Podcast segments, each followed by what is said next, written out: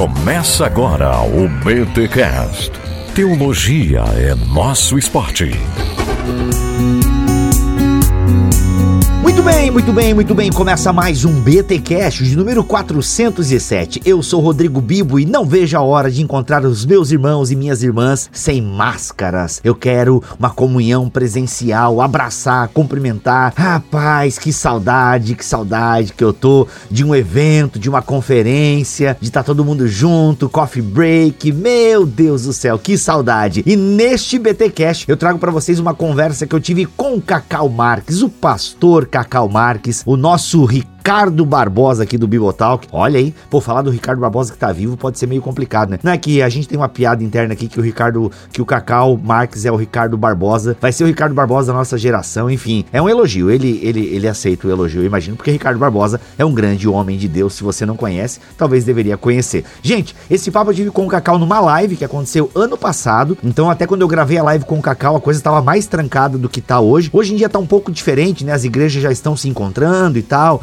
né, com aquela biossegurança, aquela coisa toda. Na maioria dos estados já está permitido, né, uma certa frequência nos templos e tal, mas quando eu gravei a live com o Cacau, a coisa estava bem trancada, bem fechada mesmo, e foi uma live muito bacana que tem lá no nosso canal, se você quiser conferir a live na íntegra, ela está saiu certo esse íntegra. Eu falei tudo muito rápido, né? enfim, acontece, acontece. Mas se você quiser conferir na íntegra a live, ela está lá no nosso canal no YouTube. Por que eu estou falando que é uma live? Primeiro, para você saber que é um conteúdo que a gente já ofereceu no ano passado. Segundo, para você saber que a qualidade do áudio não é aquela qualidade que você está acostumada a ouvir aqui em Bibotal. Como foi pego de um áudio de live, tem uma outra coisa que o editor não consegue mexer. Por exemplo, tem uma hora que eu tô comendo ou tomando água e aparece eu tomando água. Que na época a gente fazia live e não gravava o áudio separado, aquela coisa toda e tal. Enfim, a gente tava começando a fazer lives também. Enfim, um papo muito bacana que eu tive com o Cacau Marques e eu quis trazer aqui pro podcast porque o alcance é bem maior e eu quero muito que você medite junto com a gente no que estamos falando nesse podcast. Mas antes, os recados paroquiais.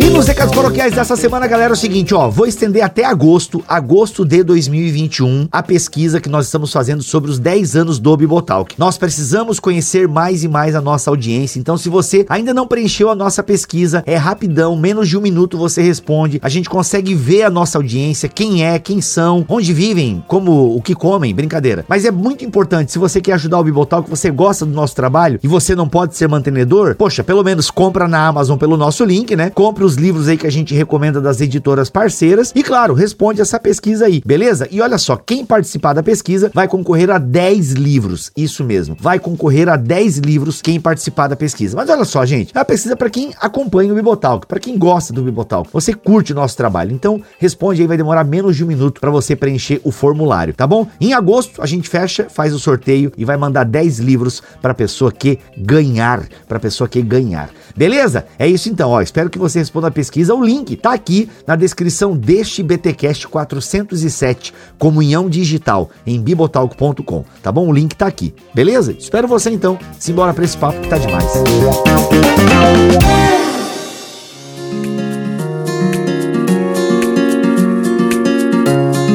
Cacau Marques, ah, obrigado, cara, por atender esse chamado, né, essa correria aí. Hoje nós temos aí um tema interessante, né, proposto por você. E, cara, olha aí, ó, limites da comunhão digital. Vamos estar falando um pouco sobre isso. Afinal, Cacau, eu tava até escutando um Nerdcast é, sobre como as empresas né, tiveram que se adaptar ao home office. A gente aqui em Joinville fala home office. É incrível como muitas empresas tiveram que se adaptar a isso. A questão do, do trabalhar em casa. Tá bem interessante esse nerd, nerd tech, acho que é um nerd tech. E tal, tá o cara da Magalu e tal. Então, assim, como você teve que mobilizar milhares de pessoas para se trabalhar online e tal. E as igrejas também passaram por isso, né? Nós, por um bom tempo, fomos privados do, do culto presencial. Aqui em Joinville, se não me falha a memória, nós ficamos aí uns dois meses privados de qualquer reunião presencial. Depois, até voltou cedo aqui em Joinville, eu confesso que voltou cedo. Mas uh, muitas igrejas estão voltando agora, né? Estão arriscando uma volta somente agora e tal. Enfim, nós somos privados, né, da, da comunhão, do aglomero, de, de, sabe, fazer eventos, aquele congressinho, né? Pô, Congresso da Vida Nova, Congresso da Atos 29. Então, assim, a gente foi privado de uma série de coisas. Mas, Cacau, o que, que te levou a essa reflexão. Eu já penso nesse assunto faz bastante tempo, assim, né? Por causa uhum. da nossa participação na internet e tal. E existe um, um, ambi um, um, ambiente da vida todo, né? Existe um universo inteiro da nossa vida hoje que se dá por relações mediadas pelo que é digital, né? Muitas pessoas que participam muito da nossa vida hoje participam exclusivamente via internet.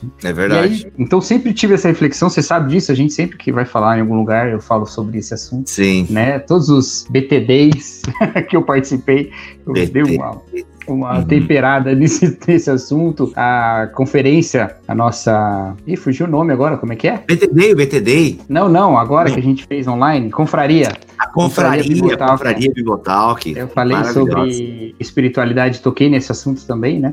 Uhum. E, então sempre pensei muito nesse assunto. Mas aí veio a pandemia e a realidade da igreja se tornou digital, né? E eu temo algumas questões que às vezes não estão sendo consideradas, né? Porque uhum. existe uma uma, uma ideia, pode existir uma ideia, pode chegar a vir uma ideia, não sei se existe, mas pode chegar a vir uma ideia, de que uma vez que nós tivemos por meses aí exclusivamente funcionando como igreja na participação da internet, né? Uhum. então nós poderíamos muito bem substituir uma coisa pela outra, né? Uhum, uhum. Ou quase. Talvez, lógico, todo mundo sente alguma falta de algum aspecto do presencial, mas que nós não permitiríamos, não perderíamos muito uhum. é, em, em, adotarmos uma porcentagem muito maior da nossa interação é, via internet. E eu acho que a gente esquece algumas questões da própria natureza do digital quando a gente faz esse caminho, né? E precisa ficar um pouco claro para gente, porque é que uma igreja e uma comunidade, né, um, um grupo de internet não são a mesma coisa coisa, ainda que as duas coisas possam ser ainda que, que, o grupo na internet possa ser útil e abençoador, ele não é uma igreja, né? Uhum. E, antigamente nós, nós discutimos esse assunto muito sobre a questão de participar de culto, né? Uhum. Participar de um culto online é a mesma coisa, é ir ao culto, tal. Esse debate existia muito, mas agora a gente está falando uhum. de coisas ainda mais profundas mesmo, né? Que é participar mesmo da igreja, ser de, é, de uma igreja que é que é online, né? Que tá no digital. Sim, é, alguém já disse, Cacau, não sei se tu concorda, que a relacionamento virtual é uma contradição de termo. Relacionamento virtual é uma contradição de termo. Eu acho até que eu ouvi isso da boca do Ed Renekiewicz. Caiu 50% da audiência.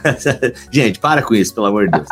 é, então, o Ed falou isso. Eu falo Ed porque eu já, inclusive, tomei uma caipirinha com ele sentado na. Ui. Na, bar. Sacanagem, brincadeira. Eu falo Mas, Ed porque. Eu falo Ed porque a gente. Eu tenho o WhatsApp dele, pelo menos. Mas assim assim. Ele é, é de não, casa. Ele, nossa, é de casa. não, mas o Ed, o Ed, falou isso há muitos anos atrás, quando eu ainda acompanhava bastante as pregações dele e tal. Eu parei de acompanhar as pregações do Ed porque eu tava começando a imitar, né? Todo o jeitinho dele e tal. Tá, claro, é, Aconteceu só, comigo também.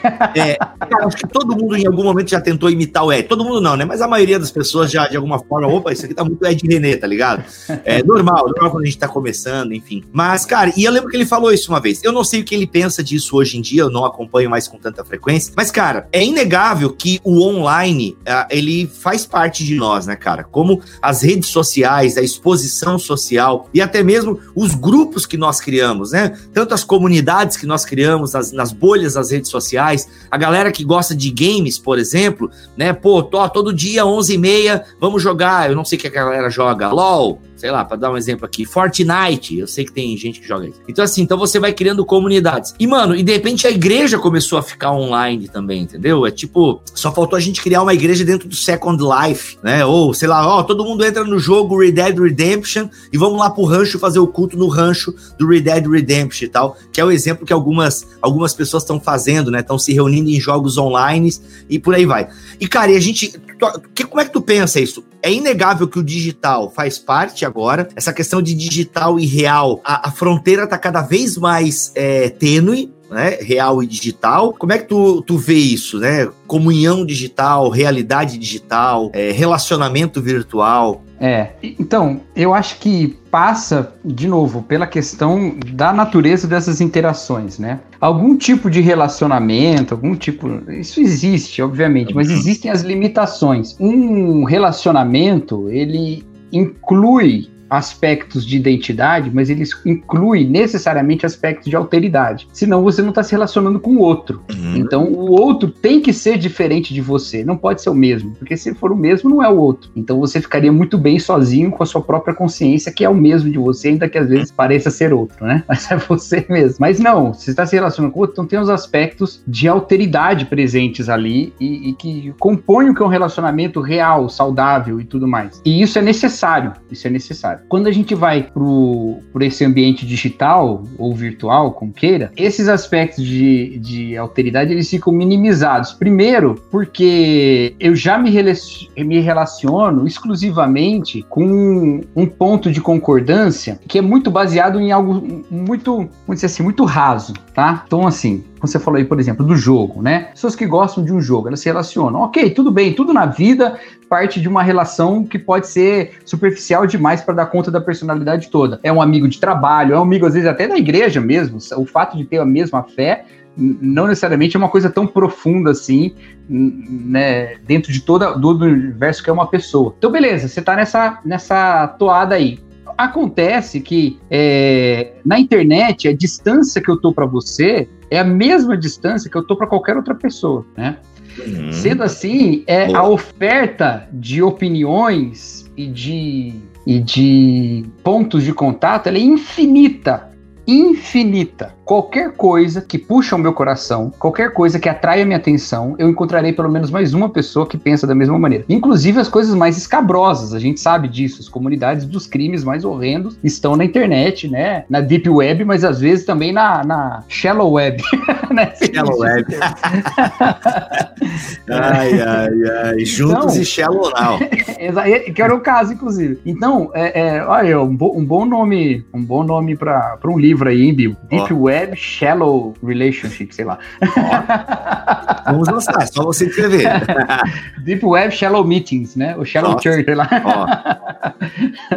Mas olha só, então, o que que acontece? Nosso vínculo, eu e você, por exemplo, tá? Hoje a gente já se encontrou, você já dormiu aqui em casa, a gente já se é, abriu o coração um pro outro, já orou um pelo outro, já fez chamada sem ser gravada, né? Às vezes as pessoas acham que a gente só grava que conversa, né? É, não, não. Às vezes a gente se reúne pra gravar e nem grava porque ficou conversando conversando. Exatamente. Então, assim, a gente já não está mais no nível só é, é, virtual. Mas se fosse, né? Aconteceria entre nós um contato que foi mediado por quê? Porque nós temos uma mesma opinião é, é, a respeito da fé, da teologia e tal, e nós estamos nisso. No momento em que minha perspectiva mudasse um pouco e já não batesse mais com a sua, esse elemento que nos unia ele passa a ter uma outra, um outro atrativo. E aí eu vou atrás uhum. dessa outra atrativo. Eu vou encontrar outros grupos que falam de outras maneiras e tal. E, e isso é muito rápido. Ou seja, o relacionamento digital, ele geralmente, é claro que isso tem é, exceções, mas geralmente ele não é centrado na pessoa. Ele é centrado na, na opinião, nesse ponto. No interesse, ótimo, melhor palavra, no interesse, tá? Uhum. Porque não, não, necessariamente o interesse é, é de ganho pessoal, mas em algum interesse. E o interesse, ele é centrado em mim, entendeu? Então, o que acontece nas nossas comunidades digitais é que elas não são comunidades, porque elas só são exacerbações da minha individualidade. E o que acontece é que a gente exacerba a nossa individualidade, todos nós, num ponto em que elas se unem, e no momento em que isso não for mais desse jeito, a gente sai fora. Uma coisa assim, bem clara para você observar é o que acontece na política. Grande parte da base de apoio do presidente foi dado a partir de pontos que unificavam todo mundo. No momento em que isso foi entrando em conflito com as pessoas, algumas pessoas foram abandonando, essa comunidade foi deixando de existir, mas ao mesmo tempo, uma outra parte que continuava profundamente identificada com alguns pontos que permaneceram foi se tornando cada vez mais é, radicalizada e centrada nesses pontos específicos, ou seja, a plataforma de, de convivência ela foi ficando cada vez mais restrita, né? Uhum, e, uhum. Então ela vai ficando cada vez mais radical. Esse, aqueles pontos de concordância vão se tornando cada vez mais importantes dentro daquele grupo, entende? E isso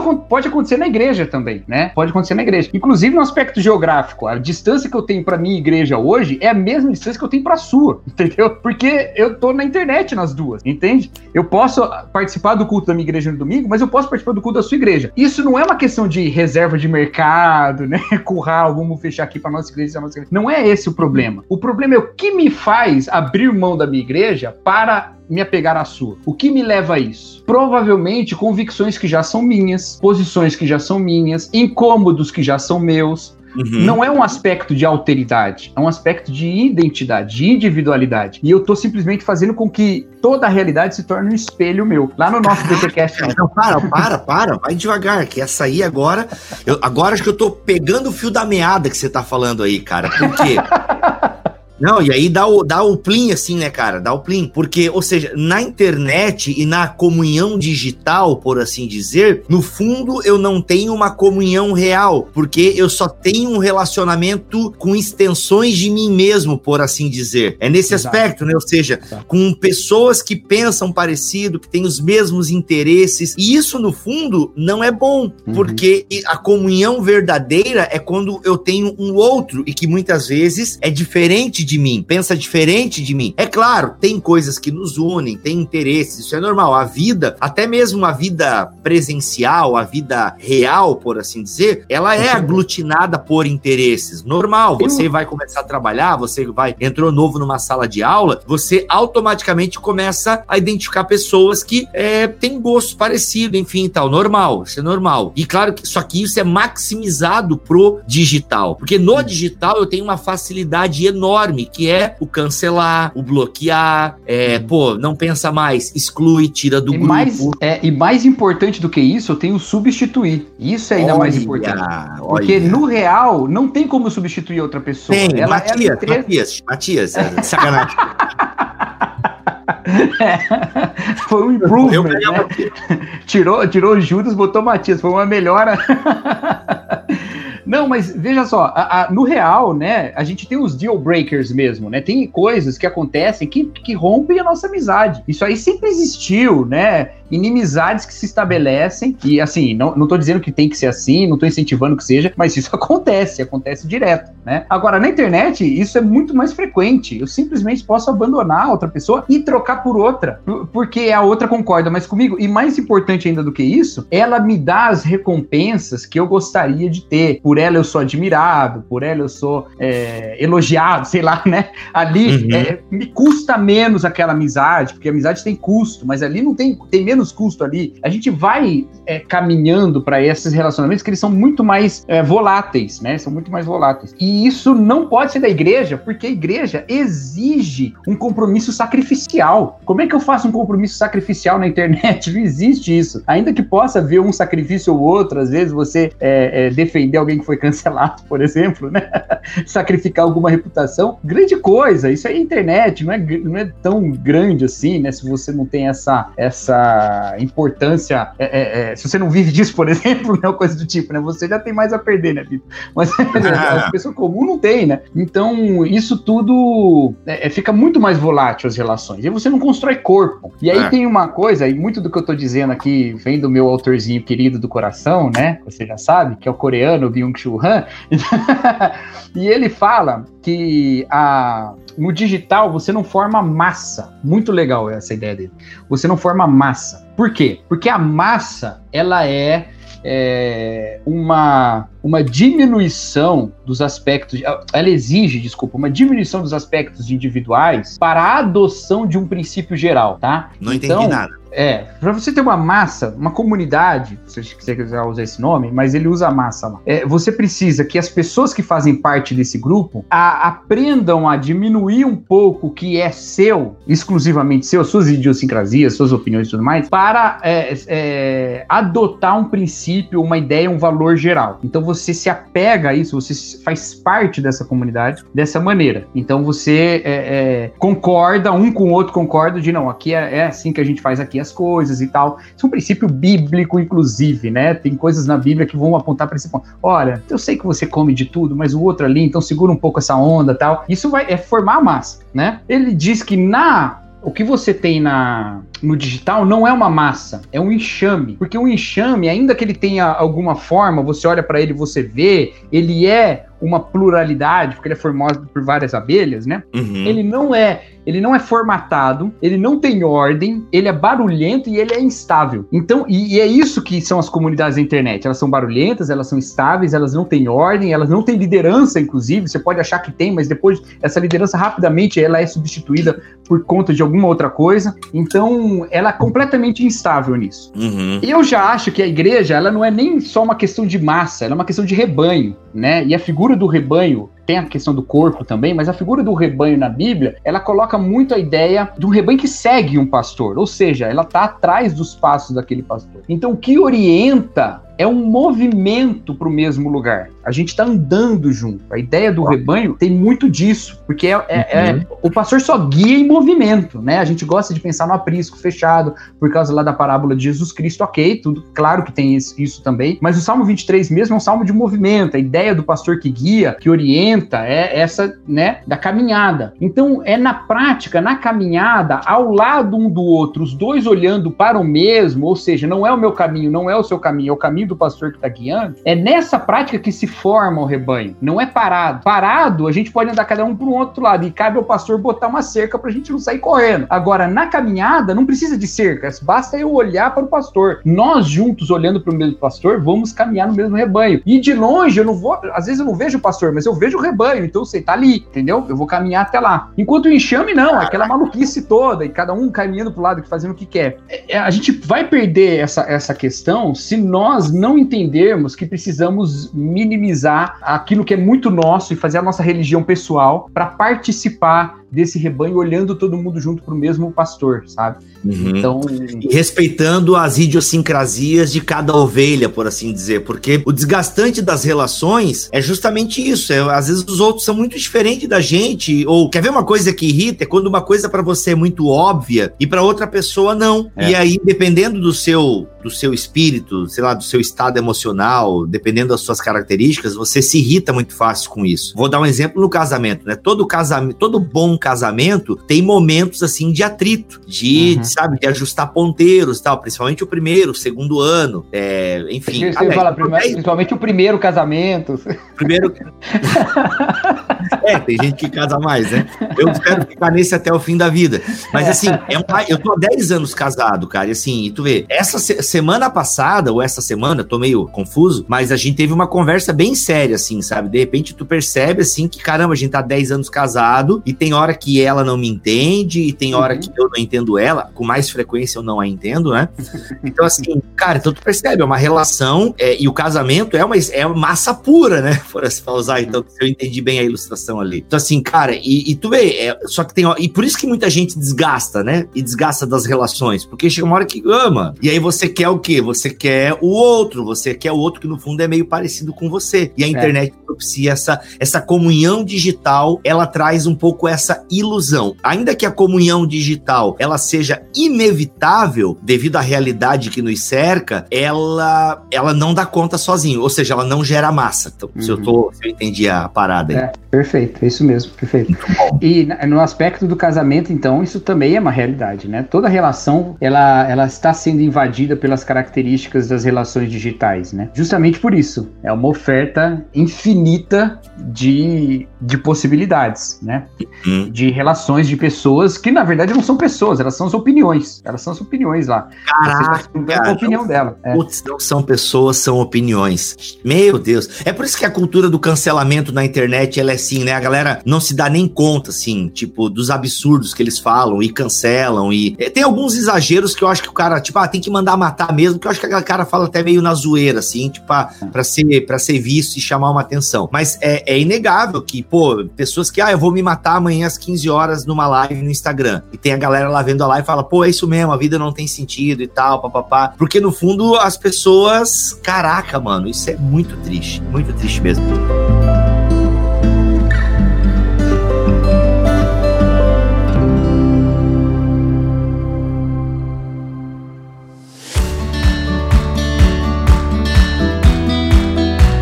Cacau, tem uma pergunta aqui que eu, eu acho que caberia agora. Cacau, essa troca é ruim, por quê? Esse relacionamento essa de troca. troca é ruim se daria pra gente responder essa pergunta agora. Eu tô na dúvida se ela tá falando da troca entre uma pessoa e outra ou a troca do real pro digital, ou do, do presencial pro digital. Pois é, Dani. É, ou fala de todas, mas eu acho que ela falou isso no contexto de que, no fundo, é, as nossas relações são por interesses, né? De troca tá. e tal. Eu acho é. que é isso. Naninho, tá. se não foi. Eu vou falar as duas coisas, eu vou falar dos dois. Você já responder a sua pergunta, é. querido. não, olha só. Primeiro, o relacionamento que seja baseado em troca mútua, ainda que, ainda que seja isso seja muito real, presente, importantíssimo, sabe? Na história da humanidade, os interesses que nos movem. Nossa sociedade é muito movida por isso. Existe também os, a, a, as questões que já não estão mais é, baseadas nessa reciprocidade. Porque há gente que não pode mais te oferecer nada. Primeiro, é, é, tem isso. Tem relações que não são baseadas na reciprocidade, sabe? Inclusive, a nossa fé é baseada numa relação que não, não é. Ela nunca pode ser recíproca, não é? Porque é impossível nós pagarmos o que Deus fez por nós. Então já começa daí, né? A criação é sacrificial, sabe? A criação, a nossa vida é sacrificial. É, é, é, é um sacrifício de Deus. Por quê? Porque ao nos criar, ele sabia que, ele conhecia a cruz, sabia o que custava, sabe? E eu não acho que dá pra gente dizer que, em algum sentido, a gente empata essa, essa questão. Então, existe uma ação de Deus de decidir fazer isso tudo, então não é recíproco. Esse amor de Deus não é baseado na reciprocidade. Então, nós também não pode ser. É centrado em nós, apesar do nosso pecado. E quando eu digo centrado em nós, não é porque nós somos o centro de Deus, mas porque, ao nos amar, ele nos ama de fato entendeu? Existe uma confusão, inclusive recentemente no Twitter esse negócio bombou, sobre, afinal de contas, Deus está sendo egoísta ou não ao nos fazer isso. Eu acho que não tem como você colocar que nós acrescentamos alguma coisa a Deus que Deus já não tenha, mesmo a glorificação que nós damos a Deus pela graça que nós recebemos, não adiciona nada a Deus. Não é um, lucro que ele está tendo ao nos criar e nos salvar, sabe? Então não tem jeito, né, da gente botar nesse, nesse aspecto. Então já primeiro tem esse ponto, né? E isso na vida, na nossa vida comum também é assim. Nós amamos porque Deus nos amou primeiro e amamos o outro mesmo que ele não tenha nada para nos oferecer e vamos até o fim e, vamos, e amamos quando essa pessoa acha que já, já, não deve mais ser amada ou que ela já não é mais amada. Tem isso tudo é, acontecendo, né? Então tem um, um, vídeo do Fábio de Mello oh, é muito bom. O padre Fábio de Mello. O padre Fábio de Mello um, é muito bom quando ele fala que ele fala um pouco sobre isso, sabe? É um pouco centrado nas pessoas que estão ficando velhas e elas começam a já não enxergar mais nesse mundo um lugar para elas, sabe? E elas começam a perceber que, que esse mundo já não é mais o mundo delas. Grande parte dos amigos dela já foram. Ela meio que semeou a esperança, porque ela quer muito mais estar com gente que não está mais aqui. Então a vida dela está muito mais do lado de lá do que do lado de cá, se você for pensar. Né? O, os amores, os afetos dela estão muito mais do lado de lá do que do lado de cá. Então, isso tudo. E aí? E essa pessoa não tem mais nada também. Ela já se sente uma carga, um peso. Mas amar e, e, e, mostrar que a nossa relação não é na base da troca é personalizar aquela pessoa de novo. E a relação digital, ela é despersonalizante também nesse aspecto, sabe? Ela uhum. também, porque não é uma pessoa, é uma opinião. Então ela tem que ter algo para te oferecer ali. Inclusive, o Erlan falou uma coisa no nosso Ovelhas Elétricas sobre Her que me toca assim de um jeito, cara. Você assistiu Her? Cara, tô dizendo aqui, Ner, não assisti, Ner? cara. Tá, tem uma. Her é o seguinte: é um cara que. Pode dar spoiler porque não, eu tô ligado. Eu vou, tentar, eu vou tentar não dar spoiler, tá? Mas a premissa é um cara que se apaixona por uma assistente virtual. Que é a voz Al... da Scarlett Johansson. Eu que é a voz da Scarlett Johansson. Tranquilo. Existe um momento no, no filme em que ele está com a amiga dele, a amiga real dele, e não está mais com a, com a, com a voz lá. A voz não está presente naquele momento. Não vou falar por quê, não vou falar em que momento que é isso. E naquele momento, a amiga dele, que é Amy Adams, inclusive, tá quieta do lado dele. E ela bota a cabeça no ombro dele, assim. E eles ficam ali um tempo. E não tem fala. E aí o Erlan disse uma coisa sobre isso, e eu guardo isso no meu coração. Ele diz assim: naquele momento, a amiga ofereceu uma coisa que a Samantha, que é assistente virtual, não podia oferecer, que é o silêncio.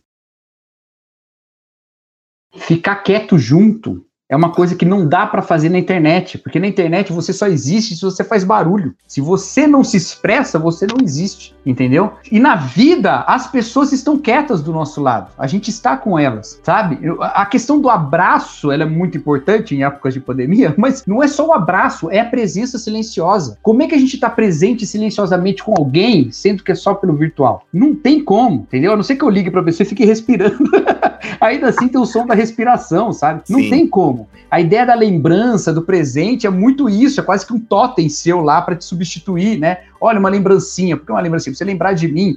Tem essa coisa que não existe no, no, no, no digital, sabe? Então, nisso tudo. E ali tá acontecendo o quê? Tá acontecendo só a presença, só existência ali, sabe? Não, não existe outra coisa, sabe? E, esses aspectos são perdidos. Agora, na pergunta aí que foi sobre a troca do real pro digital, a gente já entrou um não, pouco. Não, pera, nisso. pera, esquece a pergunta da Aninha agora. É, E, Cacau, é, tá assim, eu tô pensando nisso assim, cara, como. Porque eu tinha um pouco esse problema de achar que eu sempre precisaria estar. Tá conversando, assim, tipo, se eu tô com alguém, eu uhum. preciso estar tá falando, assim. Eu lembro, cara, eu aprendi isso com um amigo meu. Isso tem anos atrás. E tu me lembrou isso agora. Eu lembro que a gente foi fazer uma viagem de carro e eu lembro que eu tinha necessidade de toda hora estar tá puxando um assunto, assim. Uhum. Entendeu? Isso presencial, não era nem virtual. E toda hora eu puxando, querendo puxar um assunto. E uma hora ele falou assim: Bibo, tu não precisa ficar conversando comigo a toda hora, cara. Tá bom, a gente pode ficar em silêncio por um tempo, não tem? Ele não tava mandando eu calar a boca antes que alguém pense, Bibo, ele tava mandando tu calar a boca. Ele tava te livrando de uma obrigação. Ele tava me livrando de uma obrigação e me ensinando, cara. Não, a gente pode ter comunhão, né? A presença silenciosa. Cara, amei, amei essa ideia. E por isso que, a, a, quais são os limites da comunhão digital? Cara, esse, por exemplo, é um limite muito claro. Ela não te proporciona uma relação completa. Né? Quais são os limites da comunhão digital? Um deles não, não, não tem uma presença completa. Você não pode proporcionar o ombro amigo, você não pode, não pode proporcionar o silêncio. Caraca, uhum. parabéns, Cacau. Uma, é, tem, tem, jeitos, o que eu tenho pensado muito é como hackear essas, essas questões, né? Porque a gente está num momento de exílio, sabe? Uhum. E no exílio a gente tem que repensar um monte de coisa, inclusive a nossa fé, né? Não a fé o núcleo da fé, mas a hum. prática da fé, né? Então, no exílio, o povo repensou os aspectos de fé deles e nós, no exílio, repensamos também. Então, a gente tem que pensar jeito de hackear a nossa distância, né? Então, uhum. uma das coisas é esteja pronto para ouvir. Isso é hum. é muito importante. Cara, semana passada eu mandei uma mensagem para um amigo, falei assim, e aí, como é que você tá, tal? E ele me mandou, cara, dois áudios, assim, contando a vida dele, cara, com vários detalhes e tal, e tal, e tal. Caraca. Eu falei, cara, que legal isso, que bacana. Assim, tipo,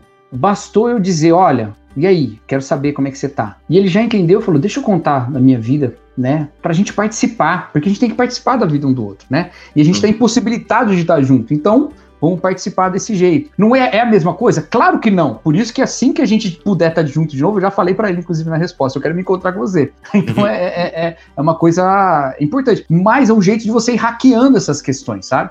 Uhum. Então, essa é, é, é, é, uma maneira da gente ir, ir vencendo isso. Agora, na, quando a gente faz essa troca da, do real para o digital, nós estamos é, com essa oferta infinita de possibilidades. Tem igreja de todo tipo. Tem igreja de todo tipo. Eu brinco com o nosso amigo Guilherme Piton, eu brinco com ele, não sei nem se eu posso falar isso, mas eu acho que eu posso. Eu brinco com ele que ele é um que ele é um, um hipocondríaco espiritual. Você sabe que o hipocondríaco, quando ele tá assistindo um jornal e fala de uma doença, ele fala assim: "Eu, eu sou eu tenho isso aí", né? eu falo que o Piton ele é um hipocondríaco espiritual, porque alguém começa a contar de uma tradição cristã para ele, ele fala: "Hum, eu acredito nisso aí". aí eu brinco que ele já foi batido ele é presbiteriano, né? Mas ele já foi batista, anglicano, luterano, já foi tudo. Mas imagina, e lógico, ele está envolvido numa igreja local, tá, não é sobre ele que eu estou falando, mas imagina isso na realidade da internet. Tem a, os nossos vínculos denominacionais, eles são enfraquecidos ultimamente, cara. Isso aí é, é óbvio. Por quê? Porque você tem, tem, contato com outras coisas, você começa a compreender. Isso tem um, um, lado bom, porque a gente vai derrubando os espantalhos que a gente ouviu na vida toda, sabe? Tipo assim, luterano é meio católico, isso é uma bobeira que eu ouvi há muito tempo. E aí você vai percebendo que não tem nada a ver uma coisa com a outra. E, e você vai derrubando os espantalhos, você vai conhecendo coisas novas. Isso é muito bom. Por outro lado, lado, você pode simplesmente porque você não gosta de uma coisa da sua igreja, sair atrás de outra coisa, achando que ali você vai ter uma coisa perfeita, quando na verdade você não tem né? Hum. Você tem só um aspecto diminuto daquilo. Existe uma coisa que é um assunto importante sobre isso, que é o assunto da solidão, porque a gente se engana sobre a solidão, sabe? Esse é um tema muito, muito, muito importante, muito importante, tá? Como o que assim? Que é solidão? O que, hum. que é solidão? Tem algumas pesquisas que mostram que as pessoas estão mais solitárias hoje em dia. Como é que perceberam que as pessoas estão mais solitárias? Elas estão mais em conexão, elas estão mais em contato, mas elas estão mais sozinhas. Por quê? Porque foi se perguntando para as pessoas,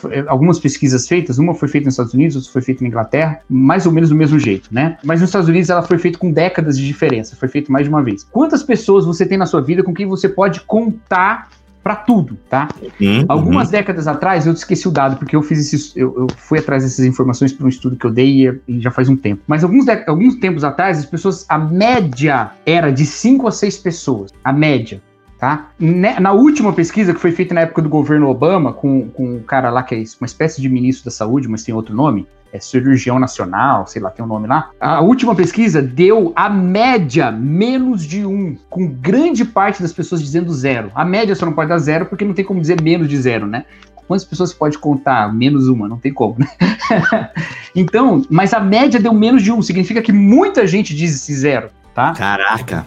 Muita, muita gente disse zero. E aí, o que, que eles dizem? Eles dizem o seguinte: olha, o problema da solidão não é você poder estar em contato com a pessoa, ou ter uma conexão, ou ter uma linha de acesso a ela de alguma forma. A questão da solidão é que a nossa, o nosso companheirismo ele tem um papel que ele desempenha no nosso senso de segurança. Se você não pode, por que, que a pergunta é com quem você pode contar? Porque a questão é o risco. Quanto mais é, é, relações profundas você tem, mais gente você tem para partilhar da sua vida quando você está em risco.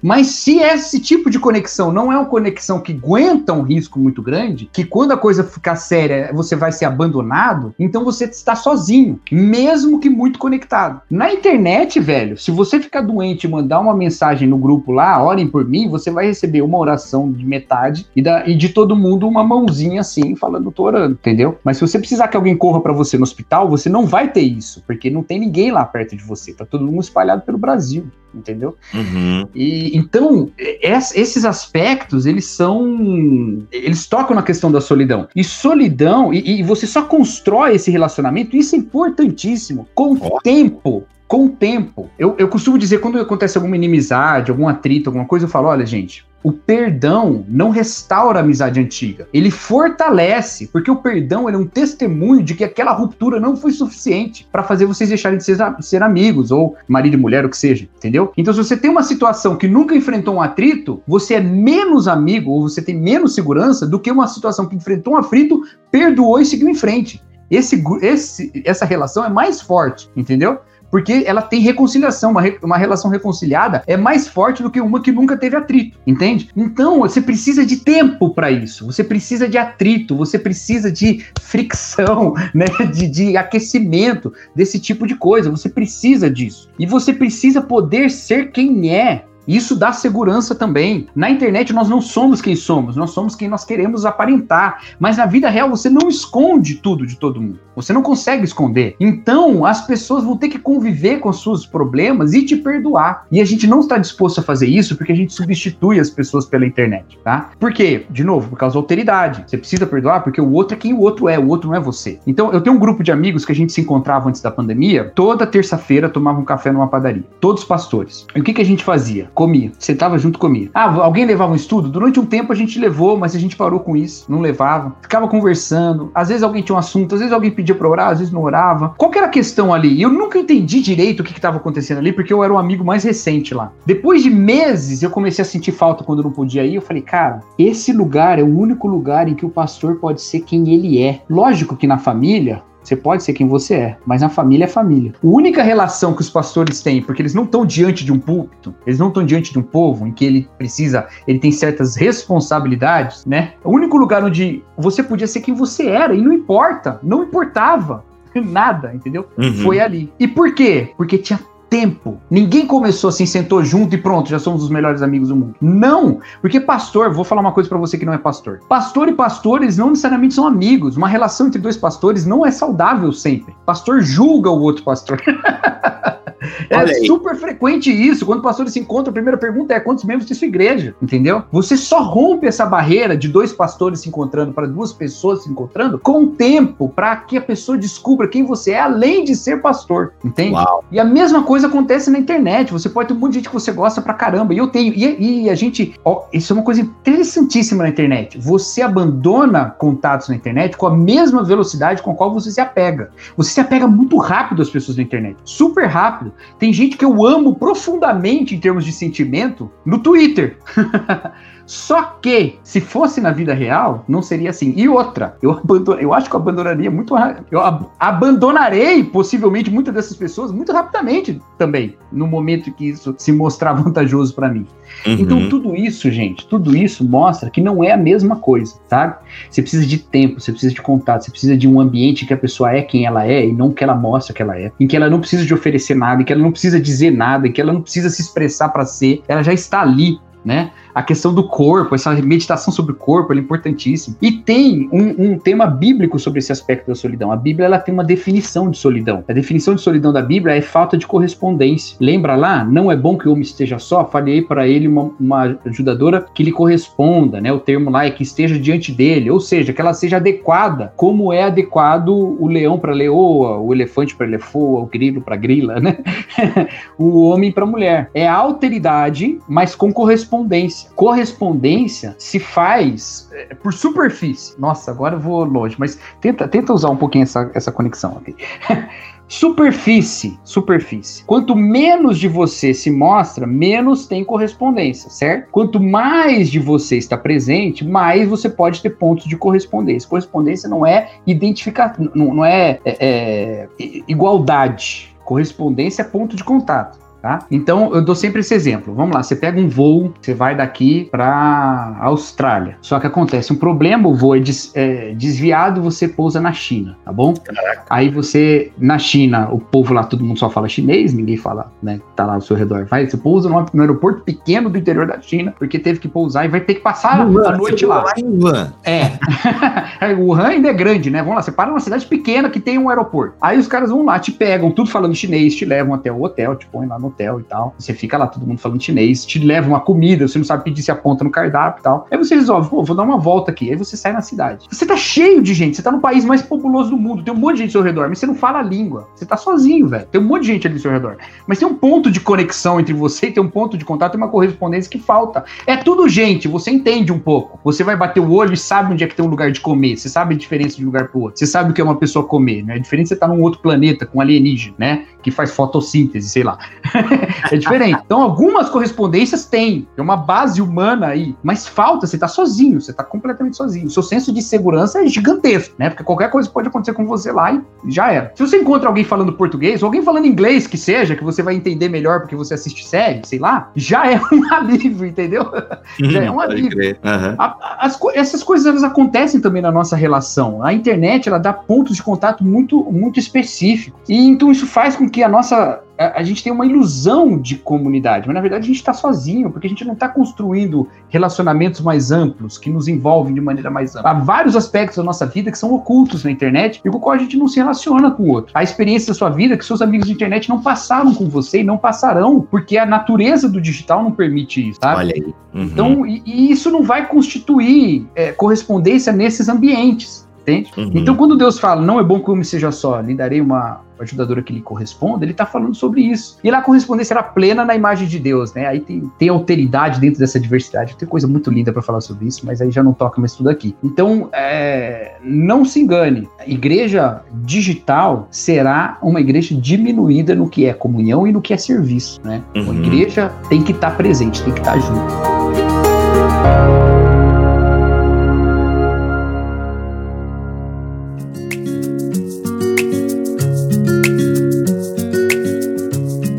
Inclusive, até houve essa discussão, né, Cacau, nesse tempo aí de pandemia e de, de relação segura e tal. É, teve um pouco essa discussão de tá aí, aí, vamos ter a ceia do Senhor ou não? E é um assunto tão interessante que eu vi, assim, homens que eu admiro bastante, né? É, eu digo homens porque geralmente eu conheço mais pastores, né, que lideram a uhum. igreja e tal. Cara, e, assim, pessoas que eu gosto bastante, que eu tenho muitas afinidades e interesses é, na internet, tipo, um grupo dizendo, cara, não existe ceia agora, não existe Santa Ceia. É, é, é impossível ministrar ceia nesse tempo de pandemia, cada um na sua casa com um pãozinho e, e o suquinho de uva lá lá e tal, pá. Gente, eu falei aqui no diminutivo não para menosprezar a opinião e tal, só no sentido carinhoso mesmo. É. E o grupo não, cara, a igreja fornece o kit e tal, todo a gente tá, a gente tem uma possibilidade de comunhão virtual aqui. Uhum. Cara, uhum. nesse, né, vou te botar aí num, numa situação delicada, enfim, até porque já aconteceu, tu pode falar né, do que aconteceu na sua igreja, mas como é que tu ficou nessa discussão aí de ceia? Porque a ceia, tecnicamente, é um, né, esse sacramento, essa ordenança que celebra a comunhão dos santos e tal. Como é que tu lidou com essa ideia de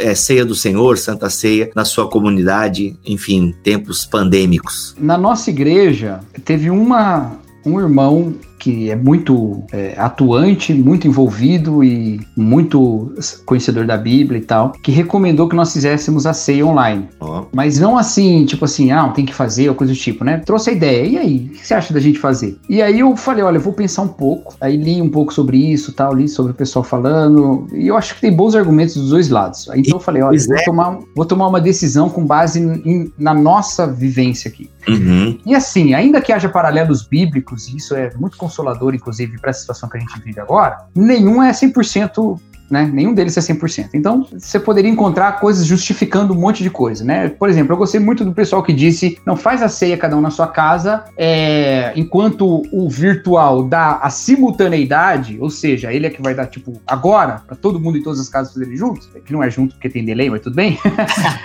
quem ministra, quem faz um papel ali meio sacerdotal, isso tem muito a ver com uma visão teológica mais sacramental da coisa, é o, o pai, o, o líder espiritual da família, né? Ali, seja quem seja o líder espiritual ali. Achei interessante essa visão. Né? Porque você traz a ideia da comunhão da igreja para a ideia da comunhão da família, funciona. Mas eu escolhi, né? E isso foi um pouco uma decisão meio que solitária minha mesmo, mesmo que eu compartilhei, mas eu já vim meio com a ideia. Eu escolhi a gente não fazer para valorizar um pouco essa visão de exílio. Olha aí. Essa foi uma, uma, uma questão que, que me tocou muito. Assim, eu falei, ó, vamos pensar nesse ponto como um ponto de exílio. Tudo isso tem a ver com o tempo que a gente vive, com a igreja em que eu estou, com o que é que a pandemia oferece de riscos, mas também de oportunidade de, re, de renovação. E eu não quero falar assim o lado bom da pandemia, não é esse aspecto não, mas é assim, uhum. quando a gente repensa, né? E o que, que a gente tem que repensar, para onde caminhar. Então foi uma decisão muito mais baseada na nossa realidade de igreja, que eu acho que é uma coisa importante, você saber o que é que frutifica do tipo de comunhão que você tem, do que pensar num outro aspecto, sabe? Um aspecto uhum. que vem de cima e tal.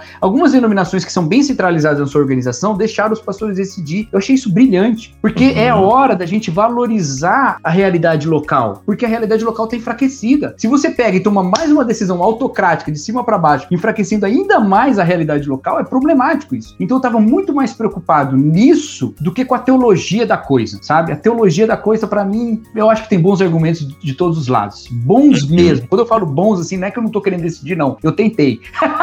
eu tentei decidir. Mas eu acho realmente o pessoal tem, está sendo movido movido mesmo pelo coração centrado em Jesus Cristo e tal. E muito bonito. Então, façam como pensam. Eu pensei que a, a, a figura do exílio era importante para nós. Tanto que quando começamos os cultos online, a gente meditou sobre Daniel, que eu falei, vamos pensar no exílio. É o reino de Deus, mas no exílio. E, e foi uma benção, foi muito legal também. Então, hum. por isso que a gente seguiu por esse caminho. Mas, legal. mas a igreja pode legal. fazer como quiser. Sim, sim. Cacau, então acho que o que fica para nós, uma das coisas que eu peguei, então, se eu, se eu consigo arrematar o que eu entendi da sua fala aqui, é o seguinte: a Netflix pode substituir a locadora, né? as contas digitais num futuro podem substituir as contas né, do, dos bancos normais e tal, Nubank tá aí, Inter e entre outros. O digital tá, é, o digital tá assumindo muita coisa.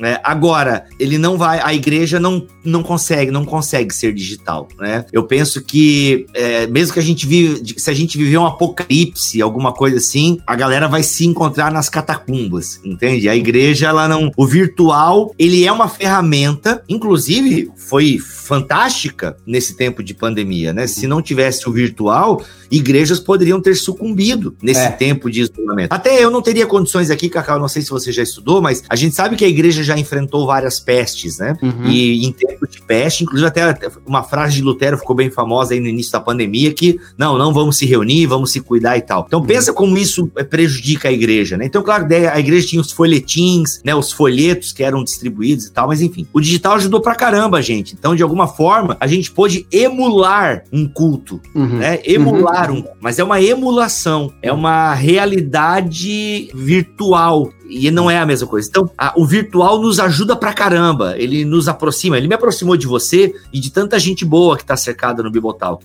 Agora, uhum. ele, ela, a realidade virtual, a comunhão digital, ela não é suficiente para o meu desenvolvimento enquanto pessoa, porque para o meu desenvolvimento enquanto pessoa eu preciso do outro, né? Eu preciso da é. fricção. É. Assim como tem um provérbio, né? Como, a, como ferro com ferro, ferro se afia, ferro, é. ferro afia ferro. Tem, tem uma coisa nisso aí, Bibo, assim, que eu tô falando bem para a realidade que a gente tem hoje, né? Uhum. Da maneira como eu vejo. Eu não sei lá para frente. Hoje pode ter uma pandemia muito mais séria do que essa Meu a gente Deus. pode ter questões muito piores e tal. E pode ser que a gente tenha que repensar outras formas de ser igreja nesse aspecto também.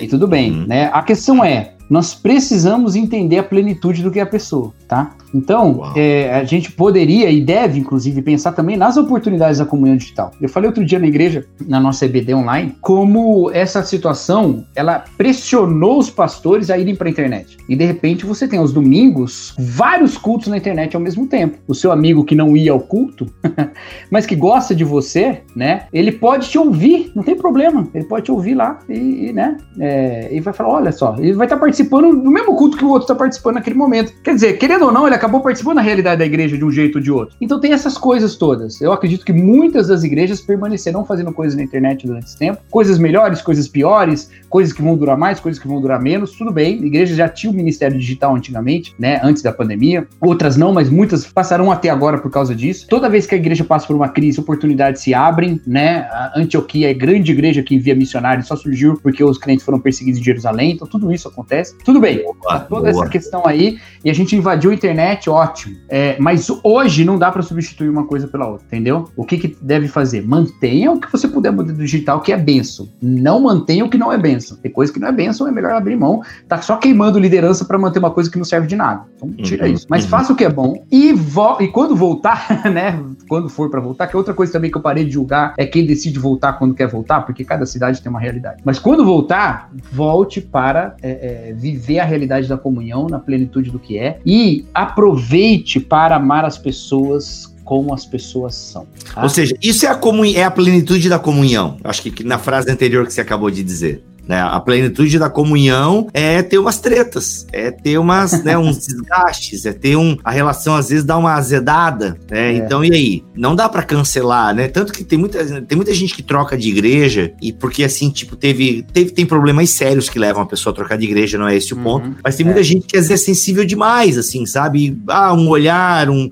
uma fala, um negócio. Não, ai, não, ai, azeda a relação. E aí, quando vê a pessoa já tá na terceira ou quarta igreja entendeu? Aí a gente tem que ver se não tem um pouco de ego, uh, né, e não entendeu a plenitude da comunhão. Até eu tenho um vídeo aqui no canal, no YouTube, que eu falo sobre Lucas 17, né? E, cara, Lucas 17, acho que é isso. É, é inevitável que haverão escândalos na igreja, né? Jesus uhum. deixa bem claro que é inevitável que haverão escândalos na igreja. E a gente precisa lidar com eles né? Por isso que a Bíblia fala tanto de maturidade, de amar os outros, comunhão com os outros, levar as cargas um dos outros. A Bíblia fala para perdoar pra caramba, né? Tipo, 70 vezes 7 é um número simbólico para dizer, cara, perdoa é sem fim aí, né, mano? É. Então, assim, não é à toa que tem tanta recomendação, não é à toa que na oração do Pai Nosso, olha, perdoa os outros, entendeu? Pai, ah, perdoa as nossas dívidas, ou seja, perdoa as nossas ofensas, assim como nós perdoamos os nossos ofensores. A Bíblia, ela zela muito pela comunhão dos santos, é, e ela é construída e ela é, e tem as suas advertências para isso, para que a gente viva como família de Deus. Então, assim, e, e, e, é uma frase que eu ouvi há muitos anos atrás, e ela não é minha, mas eu volto e meia digo ela por aí, mas é quem chama Deus de pai não escolhe irmão. Então, é, é, esse é o desafio da, da verdadeira comunhão, né? É, e a questão do perdão, cara, assim, é, ela é muito séria, muito mais séria às vezes do que a gente pensa, né? Uhum. Primeiro, assim, eu já errei para os dois extremos, né? Um por não querer perdoar e outro por exigir que todo mundo saia perdoando o tempo todo. As pessoas têm tempo, Jesus fala que o coração é duro, tem todas essas questões, né? Então, uhum. mas, mas o perdão, ele é um imperativo, sim. Ele é um imperativo e para o qual a gente deve estar tá caminhando sempre, tá? Nos nossos relacionamentos, a gente tem que estar tá caminhando para o perdão. Teve um atrito, não, tô, não consigo ainda, tô muito, tudo bem, mas trabalha isso no seu coração. Não deixa esse ódio sedimentar, né? Sair a sedimentar. E quando Jesus Cristo fala assim, olha, quem é, é, perdoa, fala na oração do Nosso, né? Perdoa as nossas ofensas como nós perdoamos quem nos tem vendido. E aí depois ele completa lá no final, né? Porque se perdoarmos os nossos, é, nós seremos perdoados, mas se não perdoarmos, não seremos perdoados. Do que, que ele está falando? É muito complicado isso, porque parece que o perdão de Deus, ele só é oferecido por uma obra, a obra de perdoar o outro. Então, se você perdoa o outro, Deus te perdoa. Se não perdoa o outro, Deus não te perdoa. Não, é que o perdão, ele é o idioma do reino de Deus, tá? Vamos usar essa linguagem geográfica de novo. Se, o que te faz fazer parte desse reino de Deus? É porque Deus te perdoou, tá bom? Então as relações todas, elas são fundadas por uma relação de perdão. Começou com Deus te perdoando. Você tá no reino porque Deus te perdoou. Imagina que você tá num país, né, que você acorda hoje de manhã. Vou usar essa, essa coisa de novo. Você acorda hoje de manhã e vai comprar pão. E aí quando você vai comprar pão, você percebe que você não entende nada do que está sendo dito e você não consegue se fazer entender. Você só está falando japonês e a pessoa está falando português e você não entende português, você está entendendo japonês, né? Uhum. você está nesse lugar, você está nesse ambiente, você está nesse país, você está né, com a oferta de pão que tem nesse país e tudo, mas você não está participando dessa, desse reino, né? Porque você não fala essa língua. A gente perde uma série de entendimentos sobre a nossa relação com Deus quando a gente não perdoa o nosso irmão. Porque quando a gente não perdoa o nosso irmão, é porque a gente não está entendendo o perdão que a gente recebeu de Deus, entende? Então você não está participando das benesses desse reino, você não está, entendeu? Ele é o idioma, sabe? Que, que caracteriza a nossa identidade do reino, que caracteriza a nossa nacionalidade aqui. Então, é, é isso que nos fala a parábola do credor incompassivo. Por que, que o credor incompassivo não perdoou o outro? Porque ele não entendeu, ou ele não carregou para a vida o perdão que ele teve, sabe? É, é disso que está sendo dito lá. Então, se a gente não caminha para o perdão nas nossas relações, a gente não está entendendo algum aspecto do perdão que Deus nos deu. Eu já te contei como é que o Karl Barth me ensinou a perdoar, não? Não, vai, para encerrar a live, como o Karl Barth ensinou Cacau Mar a perdoar. Manda. Eu tive um problema muito sério na minha vida, com amigos é, é, muito próximos, tocou minha família toda, foi uma coisa muito triste e foi a pior época da minha vida em termos assim de sentimento. Tava muito, muito, muito triste, é, ao ponto de que eu falei para minha mãe naquela época assim, mãe, se eu bebesse, eu teria tomado um porre nessa época. Porque eu tava muito, muito triste. Caraca. E, e assim, e foi muito complicado, sabe? Só que na mesma época eu estava fazendo o TCC do seminário. E o meu TCC era sobre Calbart. E aí eu comecei a ler sobre o Deus totalmente outro, né? E lá no início da, da, da, carta aos Romanos, o Calbart fala assim: que o que Deus tem sobre nós é o seu divino não, porque não existe nada em nós que rompa essa alteridade para com Deus. Não tem jeito da gente se aproximar de Deus por nós mesmos, e, e ele bota de um jeito muito radical, muito mais radical do que outras teologias, né? Ele bota assim com uma, uma coisa muito radical mesmo. Então ele, ele, ele fala isso. E aí eu falei, cara, isso é uma coisa muito importante. Deus está dizendo não para a humanidade toda. Todo mundo, por mais justo que se pense, recebe um não de Deus. Todo mundo, por melhor que pense, é, é, é rejeitado por Deus. E aí isso me veio. Depois ele vai falar do divino sim, que é Jesus, que é o, o sim de Deus para o homem e o sim do homem para Deus, que é, que é um outro ponto da teologia dele. Mas quando eu pensei nisso, quando essa, essa realidade me veio, eu estava, cara, estudando no seminário, na, na, na, tava lendo na, na biblioteca, e isso me pau, me, me, me atingiu. e eu falei, gente, isso aqui faz com que eu seja muito mais próximo da pessoa que eu odeio do que de Deus mesmo que me ama. Então, se Deus me amou ao ponto de romper a maior distância que existe em todo o universo, se a menor distância entre dois pontos é reta, a maior distância que existe é entre nós e Deus. Se ele rompeu essa distância por amor em Jesus Cristo, eu sou obrigado a entender que o outro é muito mais parecido comigo do que Deus é comigo. Então, eu tenho muito mais chance, muito mais facilidade para perdoar e amar do que Deus teve e ele mesmo assim me amou e me, me encontrou. Então foi assim que Calbart me ensinou a perdoar. Olha aí, Calbart. para quem fala que teologia esfria ou quente, né? Essa aí, essa teologia esquentou aí. Olha, essa teologia esquentou. Cacau, obrigado, cara. Muito obrigado pela tua presença aqui. Deus abençoe. Valeu, mano. Cara. Muito obrigado mesmo.